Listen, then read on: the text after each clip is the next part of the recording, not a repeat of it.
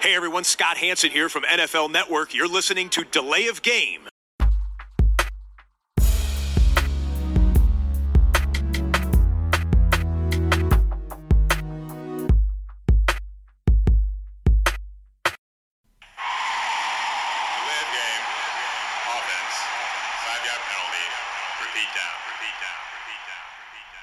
Hallo allerseits, wir sind mal wieder auf Sendung. Ich begrüße den Christian am anderen Ende. Hallo Tobi. Ja, äh, ganz später Dienstagabend heute, Episode 168 von Delay of Game, der Football Podcast. Wir sind am Start und ja, was haben wir heute wieder für eine Sendung? Sensationell. Wir haben einiges vor, ähm, wichtige Dinge, äh, Dinge, die es nicht jede Woche gibt im Podcast und auch in der NFL-Welt. Ähm, aber wenn wir viel vorhaben, brauchen wir natürlich auch ganz dringend etwas, damit die Stimme weiterhin gut geölt ist, nämlich ein Bierchen oder auch zwei, die Bierfrage. Ja, du sagst es, Tobi, das Bierchen. Ich bin nochmal wie letzte Woche mit dem Bierchen von der Stauderbrauerei in Essen. Sehr Ja. gut. Immer eine gute Idee. Ähm, ich bringe aus äh, Berlin äh, von Stone das Tropic of Thunder, ein Lager. Ein Tropical Lager. Bin mal gespannt, wonach es schmeckt. Ich sage erstmal Cheers. Prost. Prost.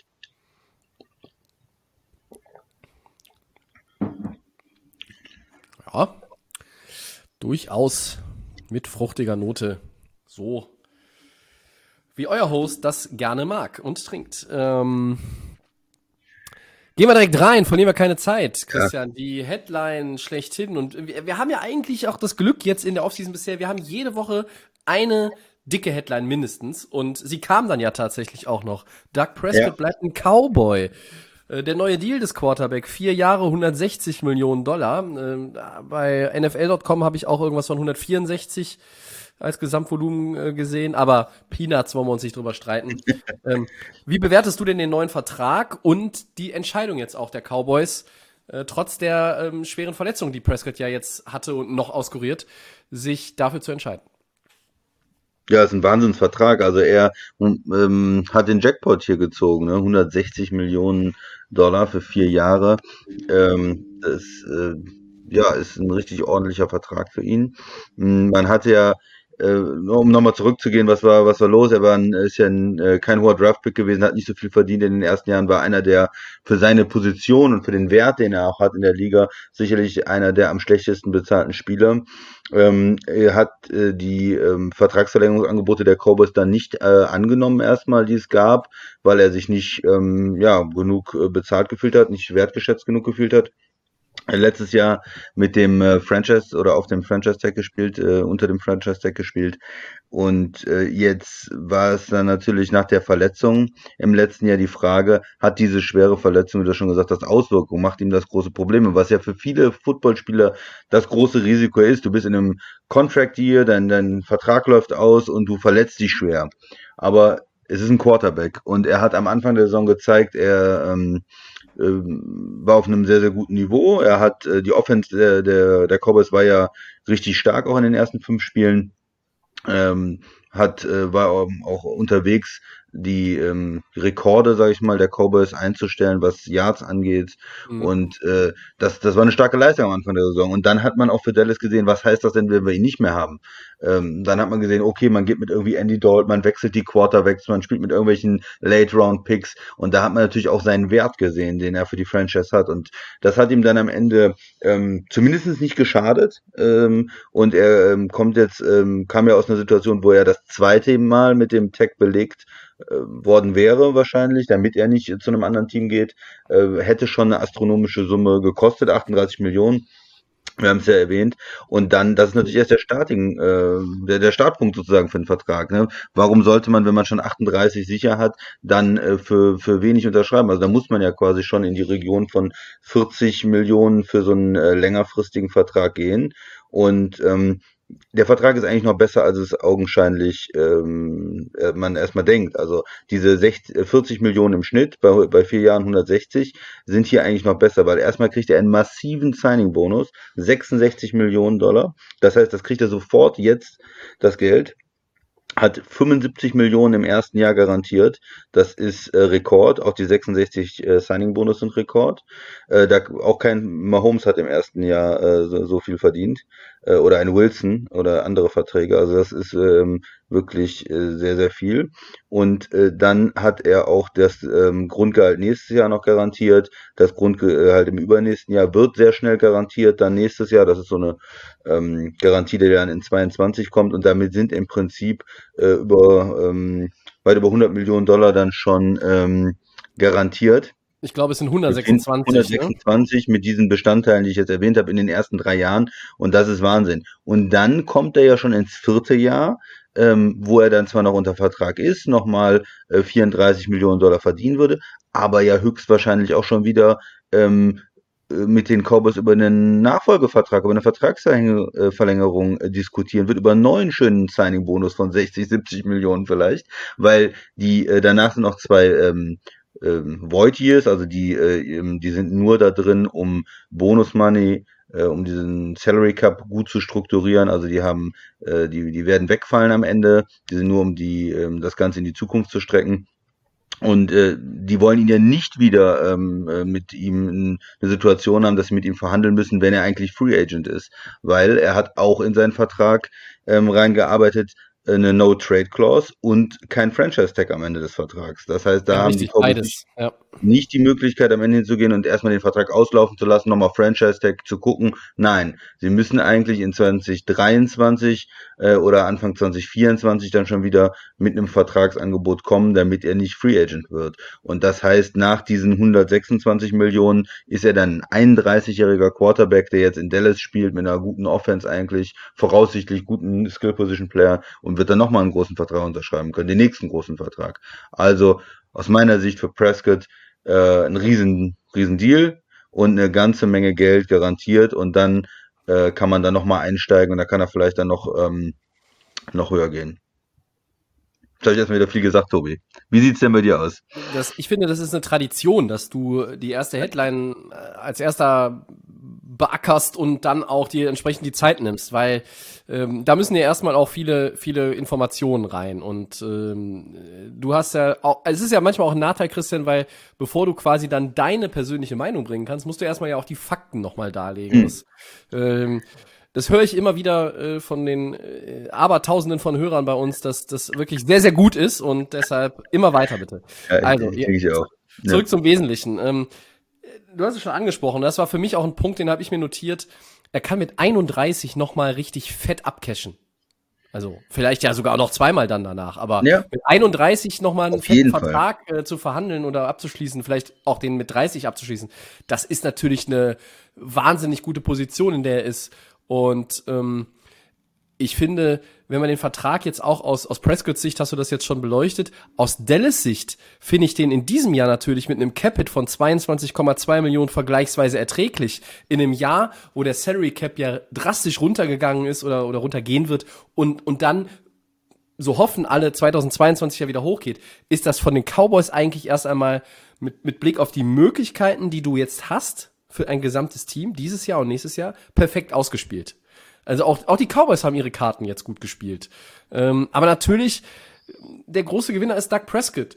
Ähm, ich habe mir heute Mittag, ich weiß auch nicht, das war wie so eine kurze Vision. Ich habe irgendwie ESPN im Jahre 2027, 28 gesehen, wo ein dann auch schon leicht ergrauter Stephen A. Smith irgendwo lachend an einem Puls sitzt und sagt, hahaha, die haben dem jetzt inzwischen in den letzten zehn Jahren 500 Millionen Dollar ähm, bezahlt, die hat er auch wirklich bekommen und die haben immer noch keine Meisterschaft mit ihm geholt. Mhm.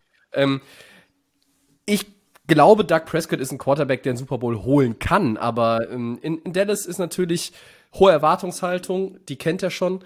Ähm, in Dallas ist oftmals schnell Ungeduld. In Dallas ist oftmals auch einfach böse Presse. Da äh, ist gar nicht an Stephen A. aufzuhängen.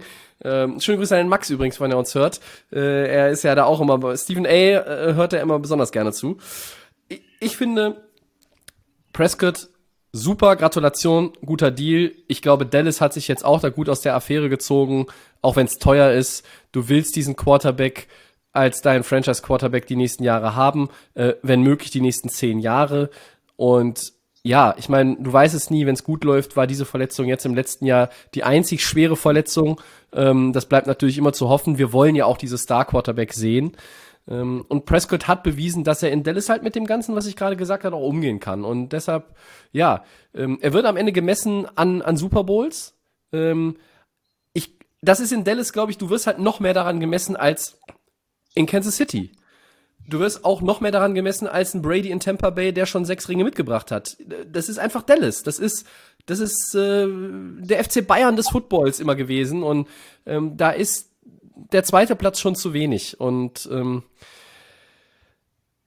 das ist natürlich dann immer so eine Sache. Wie, wie geht man damit um? Ich traue ihm zu, dass er gut damit umgeht. Ich traue ihm zu, dass er sehr, sehr lange seine ganze Karriere, in Dallas bleibt und ähm, mit, mit 31 dann nochmal einen fetten Vertrag abzusahnen. Äh, ja, super. Also ich meine, perfekte Position.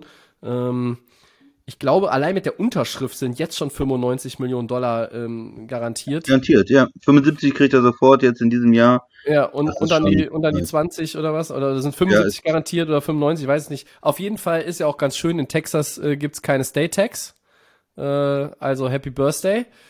Ähm, da musste nicht so viel an den Start abdrücken, wie anderswo.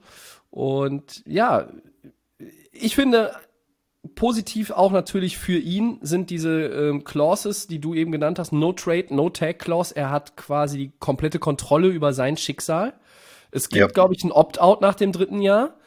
Aber ähm, da geht ja einfach mal keiner von aus, dass das dann am Ende eine Rolle spielt. Und ich könnte mir auch sehr gut vorstellen, so wie du, dass 2023 dann auch schon äh, über, den, über den Vertrag gesprochen wird und dass man da einfach dann noch mal ein paar Jährchen dranhängt. Ähm, der große Unterschied ich fand, es hat sich jetzt irgendwo abgezeichnet. Der große Unterschied war, Dallas wollte ihn nicht mit dem Tag belegen, weil es halt einfach sauteuer ist und in dem Jahr mit niedrigem Salary Cap, du musst halt ja. dich auch noch um ein paar andere Mannschaftsteile kümmern. Das ist einfach so. Und dann äh, hat Jane Slater, die ja bei den Cowboys immer sehr nah dran ist, hat einfach auch gesagt, also der Satz, das hatte oberste Priorität in Dallas. Es ging jetzt gar nicht darum, äh, wo restrukturieren wir die Verträge, äh, um wen kümmern wir uns in der Free, Free Agency und äh, in Dallas hat man wohl auch ein bisschen gelacht über diese ganzen, äh, vielleicht Russell Wilson nach Dallas holen, äh, Gerüchte. Und äh, Dallas wollte das. Und der große Unterschied in den letzten Wochen war, im Gegensatz zu 2020, beide Seiten haben miteinander gesprochen. Das war letztes Jahr nicht so. Da gab es das Franchise-Tag, da war Funkstille. Und mhm. dieses Mal hat man gesprochen. Der Agent hat mit den Cowboys gesprochen. Ähm, ich glaube, das war einer der Söhne von, von ähm, Jerry Jones, der da Verhandlungsführer, möchte ich es jetzt mal so nennen, gewesen ist. Und das war der Unterschied. Und, und, und da hat man einfach auch diese Vibes gehabt. Man, man wusste, dass man sich eigentlich irgendwo aufeinander zubewegt und, und nicht irgendwo, der eine steht in der einen Ecke des Raumes und der andere in der entgegengesetzten, so wie im vergangenen Jahr. Das wollte Dallas vermeiden. Ja. Und sie wollten ihn auch nicht mit dem, mit dem Tech da irgendwie, ähm, das wirft immer ein schlechtes Licht. Du sagst das oft, Beispiel Kirk Cousins, zwei Jahre hintereinander Franchise-Tech, dann ist eigentlich auch Kohle zwar abgesahnt für den Quarterback, aber dann ist auch irgendwo der Quarterback angepisst. Ja, das ist dann auch manchmal schwierig, das dann wieder ins, ins Lot zu bekommen. Sie haben es jetzt nochmal geschafft nach einem Franchise-Tag. Ähm, es zeigt aber auch wieder, also für den Spieler hat sich jetzt gelohnt. Bei Quad, alle anderen Spieler ähm, sehe ich das ein bisschen anders, differenzierter, die sind auch leichter zu ersetzen. Star Quarterbacks oder Quarterbacks, die ein gewisses Niveau haben, ähm, da sollten die Clubs aufpassen, weil da die in der Ecke zu drängen und damit Franchise Tag und so, das hat sich nicht ausgezahlt in den letzten Jahren. Star Quarterbacks musst du bezahlen, du wirst sie früher oder später bezahlen. Es gibt keinen Discount, auch jetzt nach einer Verletzung hat man jetzt gesehen, gibt es keinen, ähm, keine Möglichkeiten und auch ein, ein Cousins, der ja keinen Super Bowl Ring hat, kein absoluter Top Quarterback ist, wird fürstlich entlohnt. Ist einfach so, wenn man einen guten Quarterback äh, haben will, dann, dann muss man das machen. Dann muss man vielleicht auch manchmal, wie die Rams und die Eagles, da haben wir das gesehen, früh hingehen mit dem Vertrag. Und dann vielleicht auch nach zwei, drei Jahren sagen, okay, das war jetzt ein teures, ein teurer Fehler, aber es ist einfach, du hast nicht die Möglichkeit, äh, einen Quarterback ähm, so lange zu warten, bis er Free Agent ist und mit allen Teams ja. verhandeln kann, dann, dann, dann wird's astronomisch. Und dann fängst du an mit Franchise Tag und dann wird's auch teuer. Zweites Jahr 38 Millionen.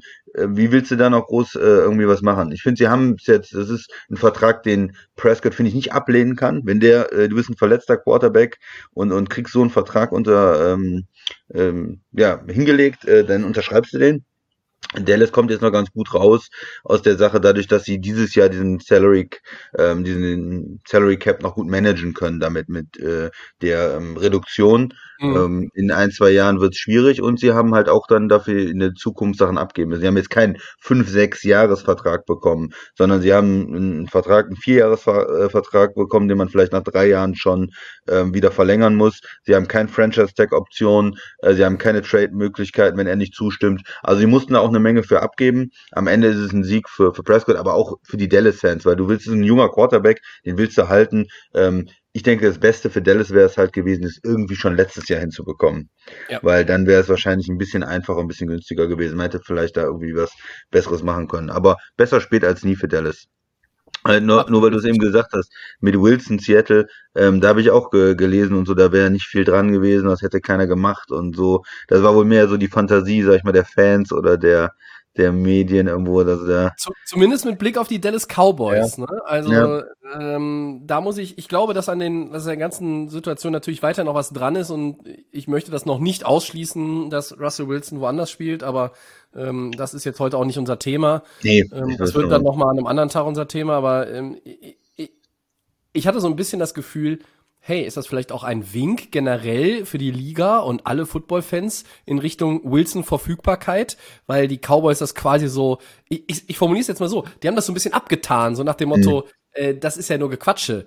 Aber ich glaube, es war halt einfach Gequatsche im Bezug auf, auf sie selber, auf, auf ihre Franchise. Und ähm, ähm, ein, ein völlig abstruser Sign-and-Trade-Deal, dass irgendwie Wilson nach einer Vertragsverlängerung von Prescott dann äh, getauscht wird, also die beiden da irgendwie tauschen. Äh, also das wäre das in meinen Augen das allerletzte gewesen, was was eingetreten wäre. Ähm, äh, damit habe ich zu keiner Sekunde gerechnet, dass, dass sowas wirklich äh, passiert. Ähm, du sagst es richtig, der große Gewinner ist Prescott, aber auch Dallas ist hier kein Verlierer, weil sie zu viel bezahlt haben. Ich meine, wenn du, wenn du es letztes Jahr machst, bist du vielleicht irgendwo durchschnittlich mit der 3 noch vorne, das, da hast du recht.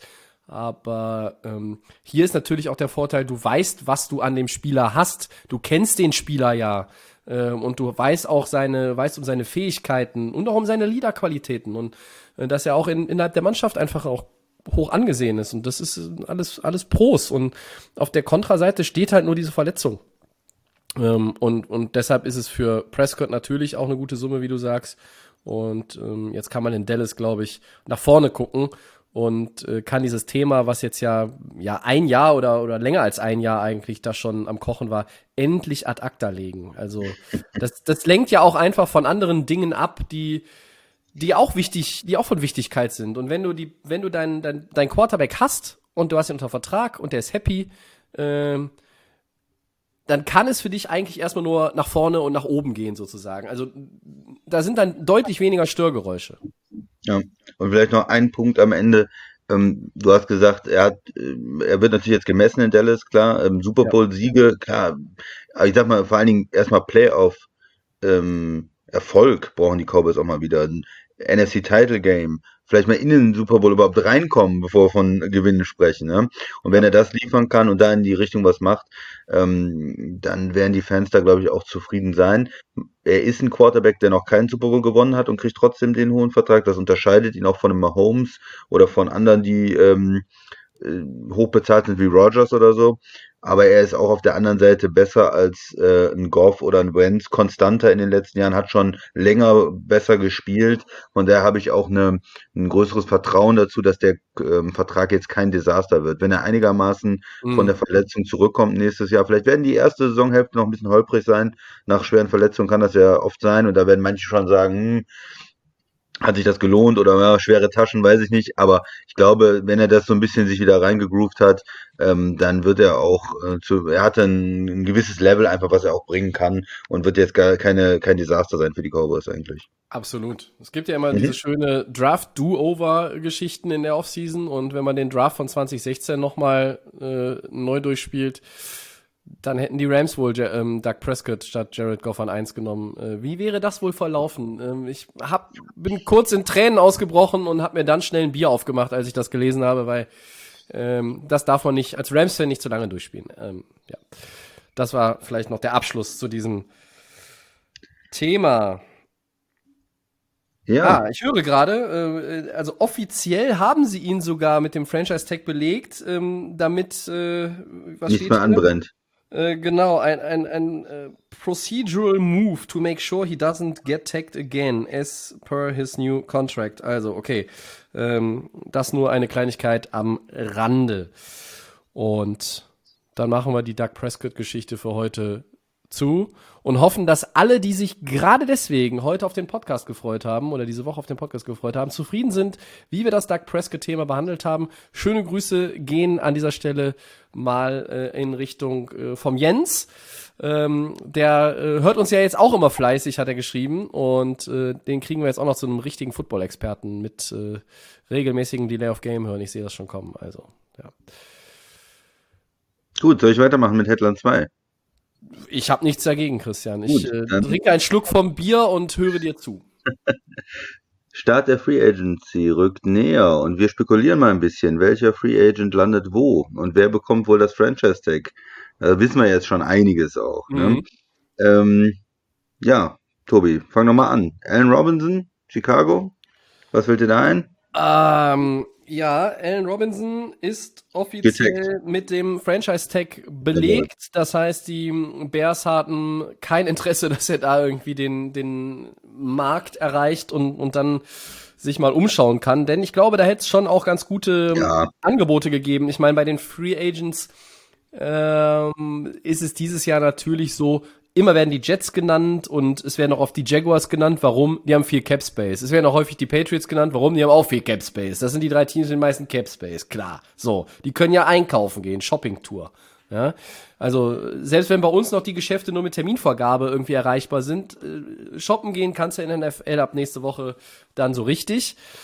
Ähm, Allen Robinson ist ein Spieler, der natürlich irgendwo auch jetzt mal verdient hätte, einen besseren Quarterback zu bekommen. Ähm, es wundert mich hier an der Stelle aber nicht, dass die Bears sich einfach entscheiden, Franchise-Tag, wir behalten den. Ähm, ich habe mir jetzt vor der Sendung übrigens nicht rausgekramt, auf welcher Position wie teuer ist, aber das hast du wahrscheinlich. Äh, was er jetzt kostet, äh, 17,88 ja. als auf äh, Franchise-Tag. Ja, also dafür, dass er kein Top 5 Receiver in meinen Augen ist, er ist ein guter Receiver, er kann auch Nummer 1 Receiver sein, er ist in Chicago der Nummer 1 Receiver. Ähm, und ich glaube, wenn er einen richtig guten Quarterback an seiner Seite hat, dann ähm, könnte er auch mal in Top 10 Dimensionen vordringen, was die Zahlen und die Produktivität anbelangt. Ähm, aber der Move ist nachvollziehbar und ich finde, die Bears haben das richtig gemacht. Ja, ähm, macht durchaus Sinn äh, für Chicago, da äh, ihn in, ich hätte eigentlich gedacht, sie hätten letztes Jahr schon einen neuen Vertrag mit ihm eigentlich aushandeln müssen. Ähm, okay, jetzt äh, über, über Franchise Tag ist für ihn sicherlich auch ein, erstmal okay, jetzt kein mh, hm, langfristiger Vertrag, aber die ähm, knapp 18 Millionen, denke ich, nimmt man auch mit und vielleicht kommt man ja auch noch zu einer, zu einer Einigung. Ähm, ja. Ich würde dazu noch direkt, ähm, weil das sind eigentlich so die Nummer eins oder zwei Receiver, je nachdem wie man sieht, ähm, Goodwin von, äh, von Tampa ist ja auch ähm, Franchise Tag. Hat ja auch das Franchise Tag bekommen, ne? Chris Goodwin. Das ist richtig. Chris von, Godwin bleibt in, in, in Tampa Bay. Ich glaube, da wäre Tom Brady auch ziemlich sauer gewesen, weil er mit dem eine, schnell eine recht gute Chemie aufgebaut hat, wie ich finde. Und äh, ein anderer Receiver, Kenny Golladay, äh, der erreicht den Markt, denn da haben die Lions das Franchise Tag nicht äh, verwendet. Und deshalb, ja, Robinson der, und Godwin bleiben. Golladay ja. ist zu haben. Vielleicht jetzt auch der Top-Receiver äh, auf dem Markt erstmal. Um, ja. Die zwei sind, sind, sind erstmal weg. Im, ja, in Tampa äh, haben natürlich jetzt auch zwei sehr teure Receiver, ne, mit Mike Evans, der schon sehr viel Geld verdient, zweiten Receiver im Franchise-Tag. Aber da geht es ja nur darum, mit Brady, da ist die Zeit ja auch jetzt. Also da muss man ja, ja gucken, dass man jetzt was macht. Ja. Vielleicht verlängert man auch nochmal mit Brady den Vertrag und schiebt da ein bisschen Geld in die Zukunft. Kann man ja auch machen. Ähm, da wird es schon äh, Möglichkeiten geben. Da will man vor allen Dingen das Team zusammenhalten, äh, um, um dann nächstes Jahr wieder anzugreifen oder dieses Jahr wieder anzugreifen. Also ähm, ja, nächste Saison jetzt in der kommenden. Bei, bei Brady denke ich mir immer neue Verrücktheiten aus, wenn ich mal äh, zwischendurch ein bisschen Langeweile habe, was eigentlich selten vorkommt.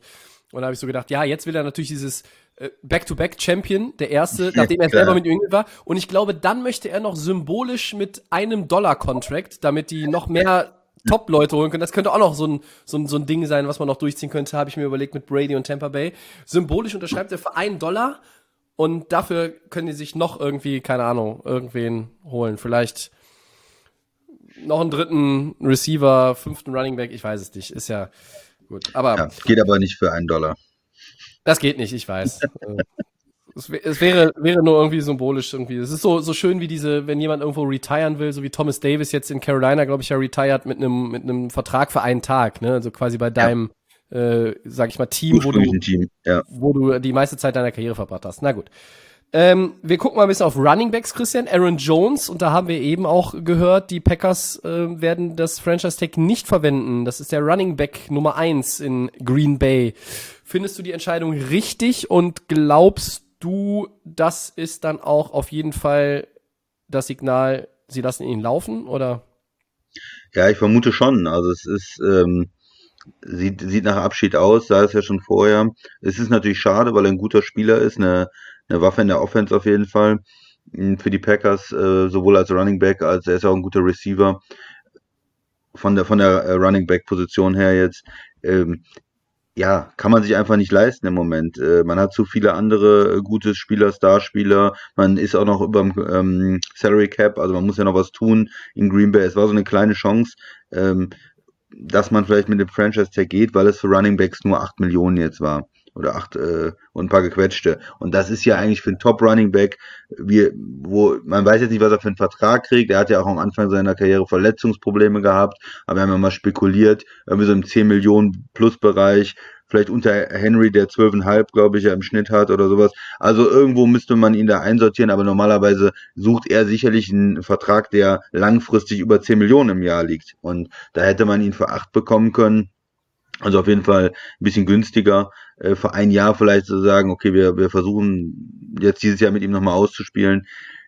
Ja, aber andere, andere äh, Prioritäten dann und es ist nicht ganz verkehrt, weil du kannst einfach in der NFL nicht äh, alle bezahlen und Running Back ist da einfach eine Position, die ähm, nicht so gewertschätzt wird. Du hast einen Top Quarterback, du hast einen Top Receiver, einen Top Left Tackle, du kannst nicht alle bezahlen und du hast letztes Jahr einen äh, ähm, Running Back in der zweiten Runde ja auch geholt, AJ Dillon. Ähm, vielleicht behalten sie dafür Williams, der ist günstiger, äh, der nicht so spektakulär spielt und da muss er halt so auf Running Back durchkommen. Vielleicht holst du noch einen Draft Pick. Also für die Packers ist es eine, ist eine Schade, ähm, weil es ja ein, ähm, spektakulärer Spieler ist, aber eine nachvollziehbare Entscheidung auch ihn nicht zu taggen. Und er sucht jetzt sicherlich auch einen langfristigen Vertrag. Wird interessant sein, ob er den findet, jetzt gerade in der Situation, wo der Cap run runtergeht. Ähm, vielleicht macht er auch einen, einen Einjahresvertrag irgendwo und versucht dann nächstes Jahr, wenn vielleicht die, die finanziellen Zeiten rosiger sind, wieder was zu machen äh, dass er dann noch eine Chance hat, einen besseren langfristigen Vertrag zu unterschreiben. Wie siehst du das möglich. denn? Jones, kriegt er den Ich- Vertrag, ich- den dicken? Ja, ich erstmal noch zu der Entscheidung der Packers. Also ich hätte es schon, ich möchte dir jetzt noch wieder, ich sehe den, Ja. den, äh, den Punkt, den du bringst, aber ich möchte dir trotzdem widersprechen, weil ich finde, ähm, wenn man weiß, welches Talent Aaron Jones mitbringt, also äh, Running Back natürlich eine Position, die jetzt auch gerade bei den Packers nicht unbedingt gerade immer oberste Priorität hatte in den letzten 20 Jahren, ähm, muss man einfach so sagen. Aber 8 Millionen fürs Franchise-Tag, ich hatte bis vor ein paar Tagen das Gefühl, sie machen das und dann wäre es auch gut gewesen, in meinen Augen. Aber äh, jetzt habe ich so ein bisschen in den letzten Tagen rausgelesen aus einigen Berichten, dass es dann eher unwahrscheinlich ist und dass sie, dass sie gucken, dass sie diese Position anders besetzen. Ob sie sie überhaupt besetzen im Draft oder, oder vielleicht noch mit einem Free Agent, dass sie da einfach drei Leute haben. Auch das ist ja so ein bisschen in Mode gekommen, mit drei Leuten so ein bisschen durchzuwechseln. Die Rams haben das gemacht, ähm, die Colts haben das gemacht und äh, vielleicht machen die Packers das auch. Ähm, AJ Dillon hat mir schon ganz gut gefallen. Ich glaube, der hat auch noch ein bisschen Luft nach oben. Und wenn du Jamal Williams da einfach auch behalten kannst, der so ein bisschen den noch an der Hand nimmt, wie ich das dann gerne formuliere in, in solchen Fällen, kann das auch nicht verkehrt sein. Trotzdem 8 Millionen, naja. Ähm, ich, ich glaube, vielleicht haben die Packers auch wirklich länger überlegt als, als sonst, weil, weil es vergleichbar günstig ist. Aber gut, ist so. Und ähm, ich kann mir vorstellen, dass Aaron Jones gerade auch aufgrund seiner letzten zwei Jahre und er hatte 2019 dieses äh, Jahr mit den wahnsinnig vielen Touchdowns, ähm, wobei, ich we- weiß, ich habe die Zahlen jetzt auch nicht, aber 2020 war jetzt auch nicht so verkehrt. Und ich könnte mir schon vorstellen, dass er jetzt irgendwo einen drei, vier Jahresvertrag anstreben wird. Und ähm, ja, wenn die Dolphins keinen Running Back ziehen und viele haben sie mit ihrem zweiten Pick an, an 18 oder wo sie sind, ähm, äh, auf dem Running Back, dann könnte ich mir vorstellen, dass Miami eine, eine Destination sein könnte für Aaron Jones. Ähm, dann auch mit äh, Salvan Ahmed und äh, Miles Gaskin, die natürlich schön gut sind, aber sind kein Aaron Jones. Also das könnte ich mir schon vorstellen. Miami ist an 18. Das ist nicht, dass ich schon wieder hier irgendwelchen Quatsch erzählt habe, nochmal nachgeguckt.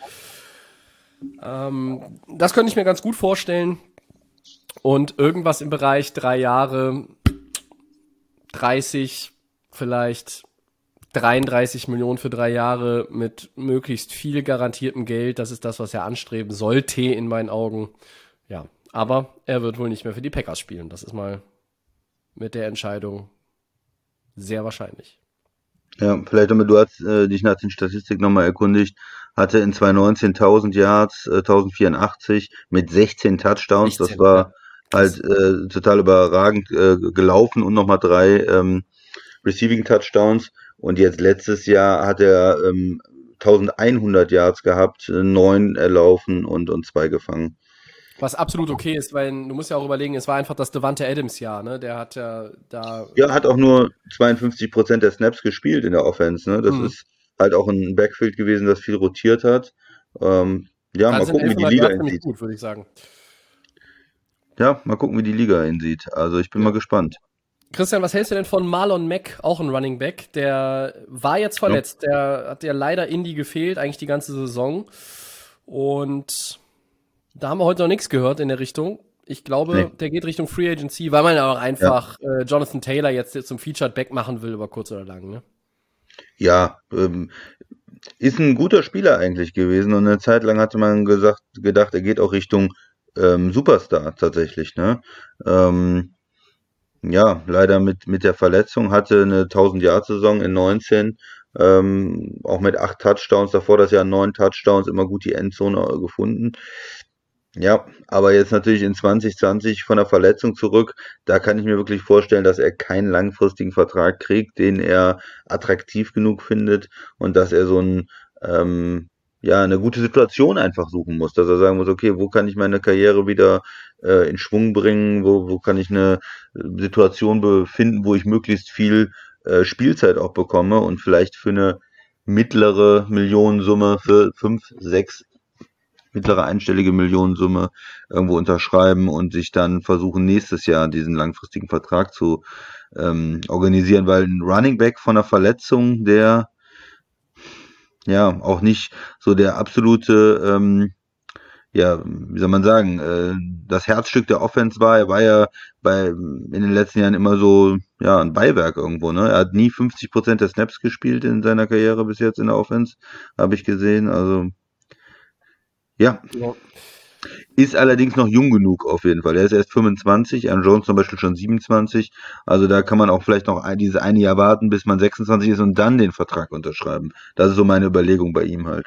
Mhm. Bin ich d'accord. Ich glaube, das ist so ein ein Jahr, so ein One-Year-Prove-It-Deal, 5, 6 Millionen, das, das sollte es sein. Also ich, wenn du ihn nur für sieben bekommst, ja, okay, kann man vielleicht auch machen, dann, äh, wenn man einfach sich auch von seinem Fitnesszustand überzeugen kann äh, irgendwie. Das war ja auch letztes Jahr immer so eine Geschichte. Gerade bei den verletzten Spielern äh, können die irgendwie zu einem Workout kommen. Ich glaube, in den USA geht es in die Richtung, dass es auch bald wieder äh, besser einfach möglich ist. Ähm, ich habe mir für, für Marlon Mack mal die Steelers oder das Washington Football Team als Landing Spots rausgesucht, denn Pittsburgh hat James Conner als ein Free Agent, auf den wollen wir jetzt nicht nochmal extra eingehen, aber äh, das könnte auch da äh, bisschen ja Durchmischung geben oder in Washington zusammen mit äh, Gibson aus dem, aus dem Backfield, der da schon auch ordentlich ja. Alarm gemacht hat als Rookie. Das könnte ich mir mhm. als, als One-Two-Punch, wie es so schön heißt, auch ganz gut vorstellen. Wenn immer vorausgesetzt, Marlon Mack kommt an das ran, was er 2019 äh, und, und auch im Jahr davor gezeigt hat. Äh, ich mag ihn, ich mag, mag den, den, den, sein, sein Running-Style einfach und ähm, ich glaube, wer auch immer ihn sich schnappen könnte oder schnappen wird, der kriegt dann kriegt dann einen guten guten Spieler. Ähm, für ihn wäre natürlich ideal, wenn er irgendwo hinkommt, wo man wo man einfach auch vielleicht bei einem Contender dann landet. Ne? Also ähm, wenn wenn man auch sagt, okay, man ist mit dieser Rolle zufrieden, vielleicht die zweite Geige zu sein oder so ein 50-50 Backfield zu haben. Ja.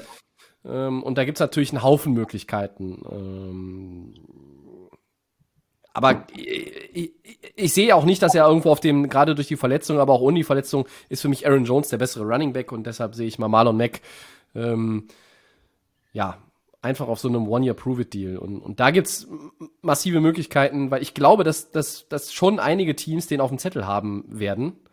Ähm, denn selbst in diesem Jahr, wo es mit dem Cap schwierig ist, Christian, könnte so ein, so ein Deal einfach, du, der, der tut nicht so weh. Für ein Jahr, fünf, sechs Millionen, versuch es. Da kannst du vielleicht was finden, ähm, was dir gefehlt hat und deiner Offense nochmal so richtig einen Klaps gibt. Äh, Schwung. Ja. Ja, und es gibt ja auch immer noch Teams, die eine Menge Salary Cap haben. Es ist ja nicht so, dass alle äh, Probleme haben. Ne? Also die, die Jaguars oder die Jets oder solche Teams, die haben ja auch genug Möglichkeiten. Ne? Ja. Äh, ja, wollen wir mal Richtung Defense gucken? Ja. Le Leonard Williams, Defensive End Giants, ähm, Franchise Tag. Franchise Tag, ja. Ja, das ist auch so eine ungünstige Sache für mich. Ähm, man, man tradet für ihn, holt ihn von den Jets, wo er eigentlich nicht so einen hohen, mh, mm, ja, das, wo sie eigentlich noch relativ viel für ihn bezahlt haben, obwohl er bei den Jets wiederum nicht so gut gespielt hat. Dann spielt er ganz gut, aber auch nicht überragend letztes Jahr. Man kann sich aber nicht auf eine Vertragsverlängerung einigen. Und äh, jetzt bekommt er schon wieder ein Franchise-Tag. Das ist auch das zweite hintereinander, meine ich. Mhm. Und ähm, da ist die Frage, ähm, das macht ja alles auch irgendwo teuer, oder? Also das ist irgendwo für mich nicht die, die richtige Art, sowas anzugehen. Ähm, ja, er hat jetzt letztes Jahr gut gespielt, ähm, aber so von der Struktur, wie die Giants das jetzt angegangen sind mit ihm, äh, ungünstig. Ja, also das Franchise-Tag für ihn kostet jetzt dieses Jahr 19,35 Millionen. Und das ist, finde ich, schon äh, ein bisschen viel, oder? Und vor allen Dingen, wenn man jetzt versucht, mit ihm zu verhandeln, dann ist halt das auch das Problem. Weil das ist jetzt der, das ist ja erstmal sein Gehalt für dieses Jahr. Von, das hat er garantiert. Äh, so, dann, wie willst du jetzt anfangen? Da musst du ja schon einen, einen 20 Millionen Dollar Vertrag auf den Tisch äh, legen, um ihn langfristig dann zu bilden, ne? Dafür ist er mir ja nicht dominant genug bisher in seiner Karriere. Also ich, ich bin da irgendwie, also es hat mich, ich weiß nicht, es hat mich jetzt nicht überrascht, aber es ist auch irgendwie, dass, dass mich diese ganze Herangehensweise zwischen den Giants und Leonard Williams, das, das finde ich nicht gut. Also irgendwo, ich weiß nicht, hättest du einen Long-Term-Deal hinbekommen jetzt, okay, gut, dann, dann macht das, der ist ja, ich meine, der hat ja Talent. Das ist ja jetzt nicht irgendeiner, der, äh, der, der in der Defense da, der nur daneben steht, in Anführungszeichen. Aber ich finde das ist zu teuer und letztlich, ich meine, es das heißt zwar, sie arbeiten noch an einem mehrjährigen Vertrag, aber ob der jetzt wirklich zustande kommt, also ich meine, ja, die Entscheidungen im Office der Giants, naja, es ist nicht immer alles so richtig plausibel und nachvollziehbar aus meiner Sicht. Ja, aber ja, das war war auch im Gespräch mit Leonard Williams. Ähm, was, was ist denn mit Trey Hendrickson, Christian? Der hat 13,56 für die Saints geholt im letzten Jahr. Und äh, dadurch, dass die Saints wohl ihr Franchise-Tag an Safety Marcus Williams geben, würde ich doch mal sagen, weil man auch dringend Cap Space weiterhin einsparen muss in New Orleans, obwohl sie jetzt schon so ein paar kleinere Schräubchen gedreht haben in den letzten Tagen, dass Hendrickson nicht mehr für sie spielt. Ich meine, er hatte gute Stats, hat aber auch nur irgendwie etwas über 50, 55 Prozent der Snaps gespielt. Ähm, der wird wohl irgendwo anders abkassieren, oder? Ja, der wird woanders hingehen. Äh, mich hat ja überhaupt, ich hätte ja gedacht, äh, die Saints äh, sprechen gar keinen Tag aus, weil sie einfach ja. äh, diese ganzen Salary Care Probleme haben. Also, dass sie überhaupt ein, eins äh, ausgesprochen haben und das irgendwie glauben, machen zu können äh, mit dem Cap, spricht ja schon wieder, ist schon wieder für mich ein bisschen rätselhaft. Äh, vermutlich werden sie ähm, mit Williams dem Safety dann zu einer Verlängerung kommen, dass sie das Tag jetzt nur ausgesprochen haben, um weiter zu verhandeln und kurz vor einer Verlängerung sind. Aber ja, Henderson ist, ist ein Luxus, den sie sich nicht leisten können und der wird ein anderes Team verbessern.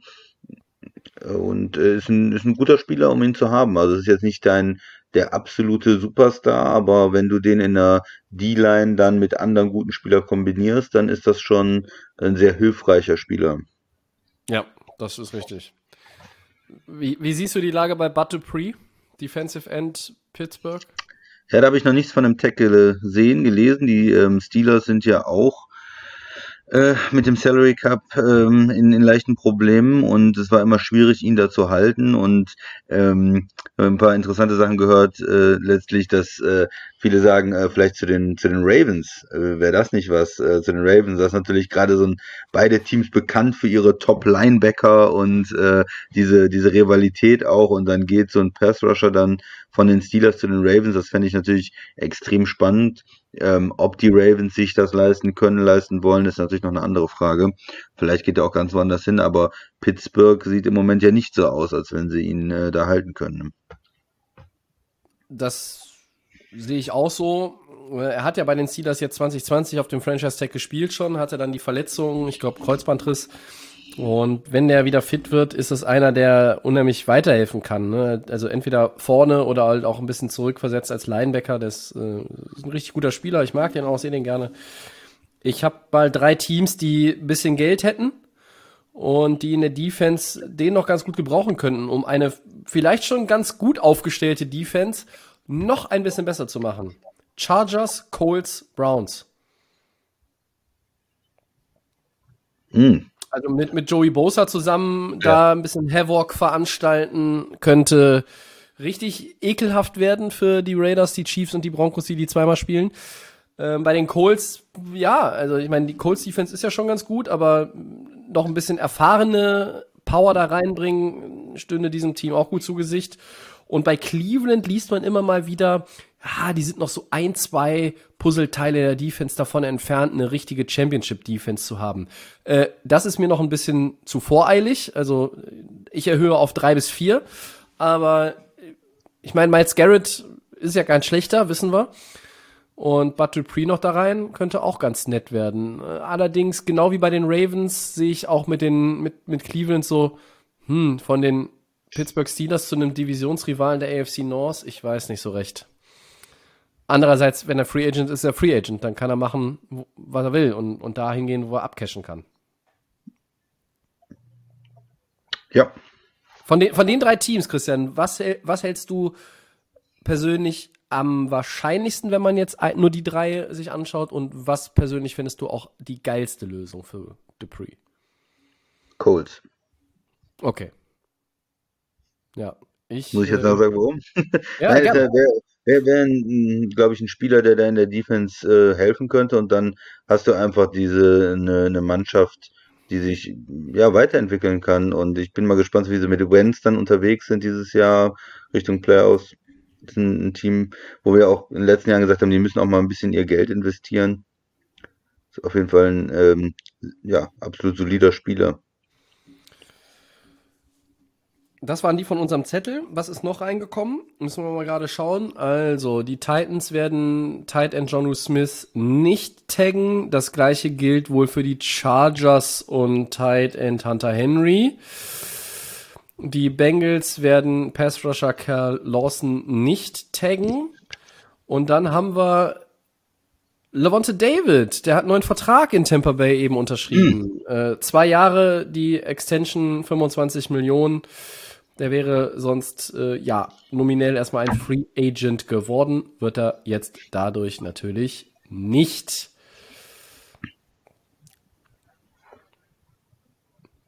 Gut. Noch irgendwas aus der Free Agent Kategorie? Haben wir irgendwas übersehen? Ja. Ich habe irgendwie das Gefühl, wir hätten noch mehr ich auf dem Zettel ja gehabt. Halt Cam, Cam Robinson äh, überraschend, äh, Left Tackle bei den Jaguars, dass er Franchise Tag äh, ja.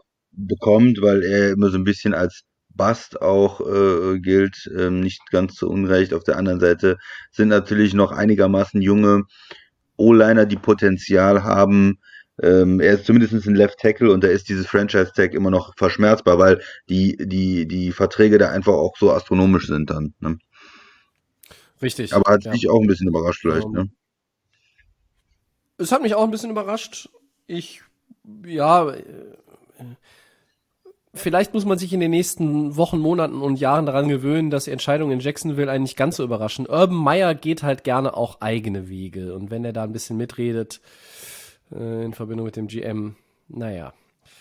Ja, sie haben ja Okay. auch Geld. Geld ne? also, Das ist richtig. Das Franchise, der kann man jetzt machen. Ich meine, der kann ja Left Tackle spielen. Er ist jetzt kein Left Tackle, wo ich sage, um den herum baue ich meine O-Line auf und, und das ist jetzt der, dem ich blind vertraue für, für zehn Jahre. Also dafür, ist er mir nicht gut genug. Aber äh, er ist auch kein schlechter und ja, vielleicht schaffen sie es in Jacksonville mit dem kompletten Neuanfang jetzt auch ähm, ihn so hinzubiegen, dass er, dass er da nochmal eine Schippe drauflegen kann. Ähm, denn ja, wir wissen, Jacksonville hat zwei First-Round-Picks, äh, womit der erste, was mit dem ersten Pick passiert, ist eigentlich sonnenklar. Und dann gibt's den zweiten, das ist ja der Rams-Pick. Äh, immer noch ein Jalen Ramsey Draft-Pick und ähm, Jacksonville hat halt auch wahnsinnig viele äh, Optionen, weil sie auch wahnsinnig viel Verstärkung einfach benötigen, um diese Franchise umzudrehen. Und ja, jetzt hat man den Left Tackle auf jeden Fall erst einmal noch ein Jahr sicher. aber es ist eine schöne Überleitung zum, zum Draft, Tobi.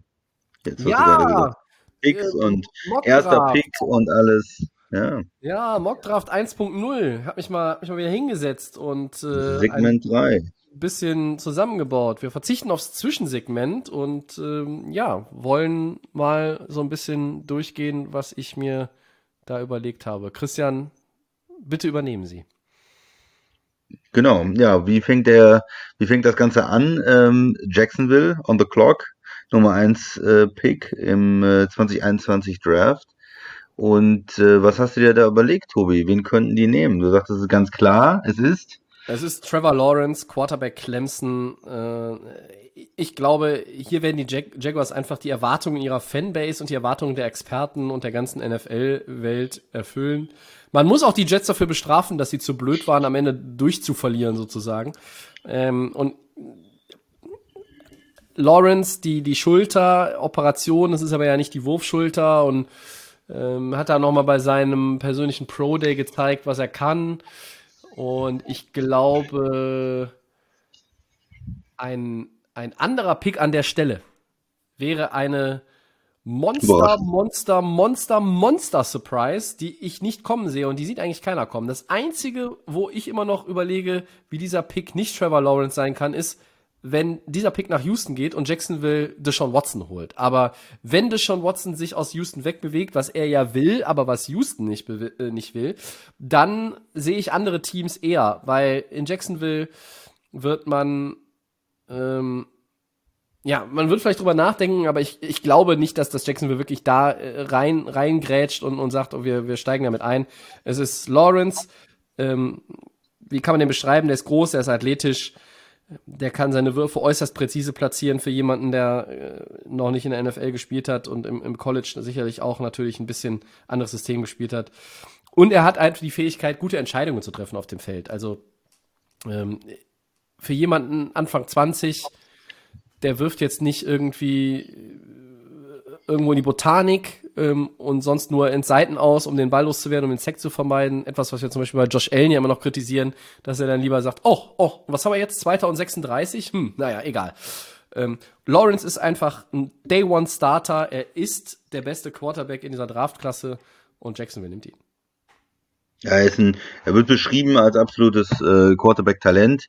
Ähm, ein, einer von den Quarterback, wo man nicht überlegt, ob man den nimmt, sondern den, der ist, der ist an Nummer eins gesetzt in, in Kategorie, ähm, so wie, wie Andrew Luck eigentlich äh, das letzte Mal ein souveräner Number One Pick war, wo alle haben gesagt haben, ja, Andrew Luck natürlich, der ähm, ist ein Nummer eins Pick und der wird auch irgendwie Erfolg haben und in die Playoffs kommen, Super Bowls gewinnen und so weiter. Ähm, hat bei ihm dann nicht geklappt wegen Verletzungen, aber es war ja auch kein, keine Fehleinschätzung eigentlich. Und, und Mhm. so sehen eigentlich alle ihn, ähm, ihn jetzt auch. Ja, also ist, glaube ich, auch aus meiner Sicht eine sichere Sache. So, Ja, und dann gehen wir weiter. Äh, Nummer zwei haben dann die äh, von dir schon angesprochenen New York Jets, die es nicht geschafft haben, trotz äh, schwacher Saison den Nummer 1 Pick äh, zu holen. Und du sagst, die gehen auch mit dem Quarterback. Ja, und hier kann man natürlich dann anfangen zu diskutieren. Die haben doch einen. Ja, Welcher im ist. Genau, sie, darüber kann man diskutieren. Man kann auch sagen, äh, sind sie vielleicht dann in der Lage, das Sean Watson zu holen? In New York bei den Jets ist natürlich eine Menge Arbeit äh, für Robert Saleh, den neuen Head Coach. Und es wäre auch so, dass Watson da hinkommt und, und weiß, er kann nicht in der ersten Saison gewinnen. Aber in Houston konnte man das auch nicht. Und in, wenn man in New York was mit ihm aufbaut, klar. Ähm, die Frage ist erst einmal, was passiert mit Sam Darnold? Die zweite Frage ist, wie schon gesagt, haben sie Karten auf einen Trade für Deshaun Watson? Und, und sollte New York Watson von den Texans holen können, dann ist dieser Pick am Draft Day natürlich nicht mehr der Pick der Jets, gar keine Frage. Ich tue jetzt mal so, als wenn das alles nicht passiert mit Watson. Und deshalb ist es dann Zach Wilson, der Quarterback von BYU. Ähm, sie entscheiden sich für den dynamischen Wilson anstelle des explosiven Justin Fields. Also es sind im Grunde genommen nach Trevor Lawrence ist das die entscheidende Frage. Ähm, Trevor Lawrence ist ganz klar die Eins und dann gibt's in vielen Mockdrafts Wilson, Fields, Fields, Wilson. Ich sage, es ist Wilson. Habe ich auch mehr gehört, Wilson. Ich persönlich bin ja auch ein Justin Fields äh, Ja, Fan. ich Ich ähm, habe ihn als, bei mir ist er irgendwie der zweite Quarterback in der Draftklasse, aber äh, was weiß ich schon, ich fand auch äh, Josh Rosen gut äh, Ach. oder habe andere Fehlentscheidungen getroffen in den letzten Jahren. Also von daher, äh, ja, okay, sie nehmen Wilson, wird man sehen. Das ist, man, äh, wenn man so auch auf die letzten Drafts zurückguckt, es ist nicht immer einfach, die Quarterbacks äh, zu identifizieren und manchmal ist der ähm, ähm, der erste Quarterback nicht der beste am Ende, sondern der zweite, der dritte Quarterback. Teams machen Fehleinschätzungen und nicht nur äh, lassen sie mal Holmes und, und, und Watson laufen und nehmen Trubisky. Auch andere Fehlentscheidungen oder Fragezeichen äh, sind in, in Drafts passiert und man wird sehen, wie dieses Jahr rauskommt. Es sind ja mehrere First-Round-Quarterbacks, vier, fünf, je nachdem. Ähm, und von daher wird das sehr spannend zu sein, wie sie sich dann äh, zu sehen, wie sie sich dann entwickeln. Okay, bei dir also Zach Wilson an zwei zu den Jets. Jawohl. Kommt denn auch ein Quarterback äh, Nummer drei, Miami Dolphins? Ja, das ist ja der ursprüngliche Houston-Pick ähm, aus dem Tanzel-Trade noch übrig geblieben, wenn man das so sagen möchte. Ich nehme hier Jama Chase, Wide Receiver LSU. Und auch hier ein bisschen die Frage, ist Tua wirklich the man für die Finns oder ist Miami am Ende vielleicht auch all in bei den Deshaun Watson Sweepstakes? Diese Deshaun Watson Personalie schwebt natürlich immer noch über allem. Äh, wer mag, kann auch gerne noch die Russell Wilson äh, Na, Nummer da reinschmeißen, aber äh, es wird irgendwie im Laufe der nächsten Wochen nach der Free Agency nochmal einen überarbeiteten Mockdraft von mir geben, 2.0. Und wer weiß, vielleicht sind da ja noch ein paar Trades drin oder vielleicht ist bis dahin noch irgendwas passiert, was, was dann einige Picks in den Top 5, Top 10 sowieso auch anders aussehen lässt. Ich glaube aber, äh, wenn sie, wenn wir davon ausgehen, dass Tua weiterhin der Quarterback ist, dann braucht er mehr Power auf der Wide Receiver Position. Devante Parker, schön und gut, aber du brauchst jemanden, du brauchst noch so einen richtigen Playmaker. Chase, der ist explosiv, der ist physisch enorm stark, der kann viele 50-50 Bälle gewinnen, ähm, der ist nach dem Catch gefährlich und ich habe mir hier so ein bisschen ähm, bei den College Football Playoffs äh, Devante Smith ganz nach oben geschoben und gesagt, der ist möglicherweise ein Top 5 Pick hab mir noch ein bisschen Tape angeguckt von den drei Top-Receivern dieser Draftklasse und ähm, das, da habe ich meine Meinung ein bisschen geändert. Und Jama Chase ist, glaube ich, der beste Receiver der Draftklasse. Deshalb Miami an drei, Chase. Ja, okay. Receiver finde ich spannend, einen Receiver so hoch zu nehmen. Ähm, auf der anderen Seite, Miami braucht auf jeden Fall äh, Receiver-Hilfe. Also ich kann's, kann jetzt nicht sagen, dass es äh, für die Franchise schlecht wäre, wenn das wirklich ein Top-Receiver ist, aber ähm, ja, da musst du, um, um diesen Wert des dritten Picks zurückzuspielen, musst du natürlich dann auch ein absolut dominanter äh, Receiver dann werden in der Liga. Das, das trauen ihm Okay. viele Leute zu. Ähm, es ist bei Receiver natürlich immer so eine Sache. Ich meine, guck dir mal an, wo die, wo andere Receiver, die absolut Top Guns sind, gedraftet wurden. Also äh, Devante Adams, Michael Thomas und DeAndre Hopkins. Ich, das war, da war kein Top 5 Pick Nee. bei. Ja, also das ist natürlich, kommt noch ein bisschen drauf an, wo sind die Stärken der Draftklasse. Ähm, und abgesehen von Quarterback, weil es immer Quarterback, Quarterback dominiert ist, es sind jetzt nicht so wahnsinnig viele O-Liner, die sich anbieten für die Top 10, glaube ich. Und das war natürlich in anderen Jahren auch schon mal dann anders. Letztes Jahr haben wir Okuda, den Cornerback, sehr, sehr weit vorne gesehen. Der ist dann auch noch nach Detroit gegangen. Ähm, ja, also Miami sollte Ja. an, der, an der Offense auf jeden Fall noch was schrauben und Receiver ist da eine Position. Okay, vier ist Atlanta. Ein Team, äh, was ja auch einen Franchise-Quarterback hat mit Matt Ryan. Äh, was machen denn die Falcons im Draft? Die holen Quarterback. Und Na, da, was? Da schnappen sie sich Justin Fields, äh, Ohio Eine State. gute Entscheidung. Ja. Ich habe mit mir ein bisschen gerungen, weil je mehr man jetzt sich auch mit diesem ganzen Thema in den Wochen bis zum Draft und bis zum 29. April, wenn die erste Runde ist, ist natürlich noch ein bisschen, ein bisschen hin, aber äh, Fields, der kommt aus Georgia und ähm, nicht, dass ihn das besser oder schlechter macht, wenn er dann irgendwie in der äh, für ihn bekannten Umgebung, formuliere ich es mal so, dann, dann spielen wird. Ich sehe es einfach aus dem Blickwinkel, da ist ein neuer Head Coach, Arthur Smith, und ich denke, dass Matt Ryan, der von dir angesprochene Franchise Quarterback, dass der in die letzte Phase seiner Karriere eingetreten ist. Früher oder später wird Atlanta einem neuen Signal Caller das Vertrauen schenken wollen. Und Fields hat einen starken Arm, beeindruckende Athletik, der ist auch im Run-Game wirklich gut. Ähm, ich könnte mir schon vorstellen, dass der einfach so eine etwas körperlich größere Version von Russell Wilson in den ersten Jahren ist. Und das ist ein Quarterback, der, der auch vom Start weg großen Impact haben kann.